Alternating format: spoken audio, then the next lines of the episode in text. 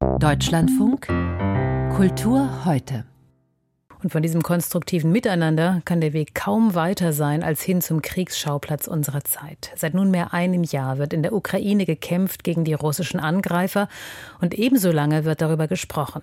Gestern Abend in Weimar zum Beispiel.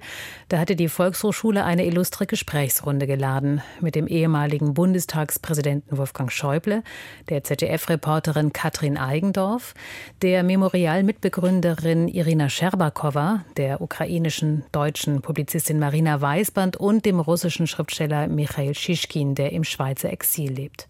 Kultur trifft auf Berichterstattung, trifft auf Politik. Deutschlandfunk Thüringen-Korrespondent Henry Bernhard berichtet. Im Gegensatz zu vielen Diskussionsrunden dieser Tage sprachen auf dem Weimarer Podium Menschen mit bitteren Erfahrungen miteinander, die wissen, was Unterdrückung, was Krieg und was Freiheit bedeutet. Zwei Russen im Exil, eine gebürtige Ukrainerin, die den Maidan miterlebt hat, eine Journalistin, die kontinuierlich aus der Ukraine berichtet, ein Moderator, der lange in Russland gearbeitet hat und ein Politiker, der allein schon durch sein Alter mehr miterlebt hat als die meisten seiner Mitbürger.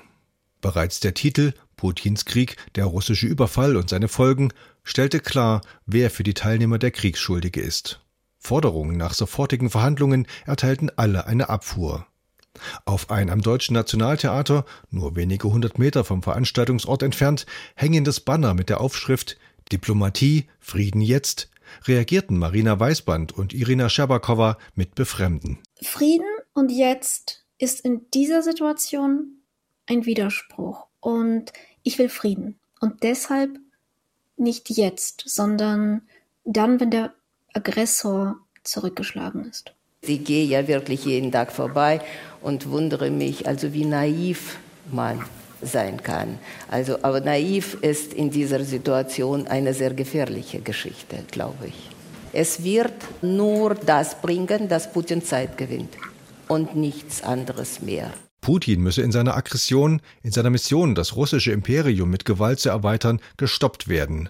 Nach Tschetschenien und Georgien, angesichts der Drohungen gegenüber Moldau und den osteuropäischen NATO-Staaten, sagte Wolfgang Schäuble. Und dann ist eigentlich schon die Frage, who is next? Wer kommt danach? Der Krieg würde mit dem Sturz oder dem Tod Putins enden, merkte Michail Schischkin an. Die meisten Russen würden nur einen Zaren akzeptieren, der Kriege gewinne, so der Exilschriftsteller. In den Machtkämpfen danach würde Russland von der Ukraine ablassen. Für Russland sieht Schischkin im wahrsten Sinne des Wortes schwarz. Ich habe in diesem Jahr plötzlich verstanden, was Kasimir Malevich mit seinem schwarzen Quadrat meinte. Der Künstler hatte das Vorgefühl, was weiterkommt.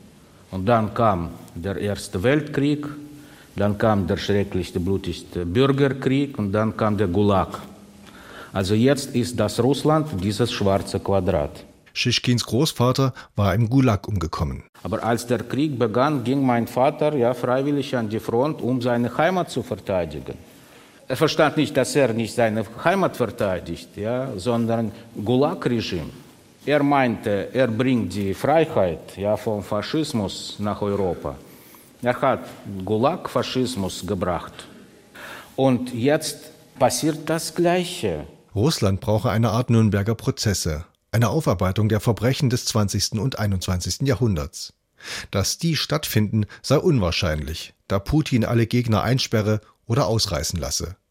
Marina Weißband fügte hinzu In dieser Erfahrung hat man dieses Gefühl verinnerlicht, ich bin als Mensch individuell Staub. Ähm, meine Mutter hat gesagt, nachdem sie nach Deutschland gekommen ist, hat sie fünf Jahre gebraucht, um zu lernen, was Selbstwert ist. Auch Irina Scherbakowa sieht für Russland nur eine gute Zukunft ohne Putin und wenn es den Krieg verliert. Aber, und hier widersprach sie Schischkin, es müsse immer Platz für Hoffnung geben. Ich glaube, das sind alles Spekulationen.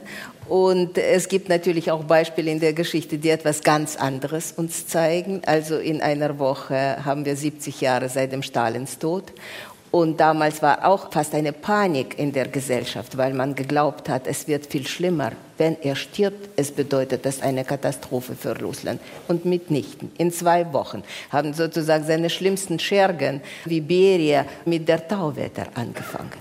Also diese Spirale, die kann nicht ewig zusammengeballt werden. Das geht nicht. Einig waren sich alle auf dem Weimarer Podium, dass die Ukraine massiv unterstützt werden müsse, mit Waffen und Hilfsgütern.